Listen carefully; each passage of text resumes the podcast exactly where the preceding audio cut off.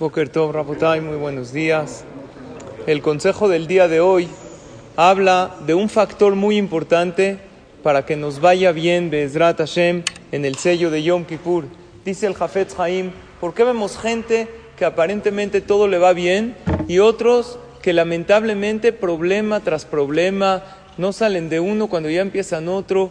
Uno de los factores más importantes, dice el Jafetz Haim, es cómo tú juzgas a los demás. Si tú eres severo al juzgar al otro, Akadosh Barujú te juzga de la misma manera. ¿Qué pasa, yo te pregunto a ti, cuando ves a alguien actuar o pensar diferente a lo que tú piensas o actúas? Directamente dices, él está equivocado. ¿Qué pasa por tu mente? Pensamientos de desaprobación, de desacuerdo, de enojo en contra de la otra persona o un pensamiento de, bueno, a lo mejor su actuar está mal, pero no su persona.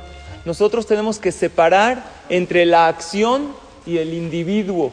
También cuando educas y tienes que criticar algo, hablas con tu hijo, le dices, esto está mal, nunca critiques personas, critica acciones.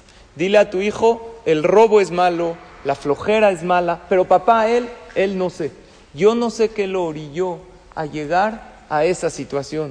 Incluso, dice Ramnachman Mibresle, si tú ves a una persona haciendo la peor avera, un rasha que está robando o está barminan asesinando, e incluso a esa persona tú que tienes que pensar, el robo, el asesinato, este, esto es haram, pero la persona no es mala, hay que separar entre la acción y la persona. Yo no sé qué lo orilló a llegar a esa situación. Cuando tú amonestas a un niño, nunca lo etiquetes a él. Tú eres un flojo, tú eres un enojón. No, habla de la flojera. Pero tú como persona eres maravilloso. Si lo hacemos, Hashem nos juzga de la misma manera. Tus averot, tus pecados, tus errores no son parte de ti, son acciones malas. Pero tú como persona eres maravilloso. Tenemos que hacer un trabajo mental y también verbal de separar entre las acciones y las personas. Las personas son buenas, los individuos son gente especial, tienen una neshama de Hashem. Las acciones son negativas. Que Hashem nos juzgue a todos para bien. Que tengamos pura verajá y atzlajá, éxito y alegría.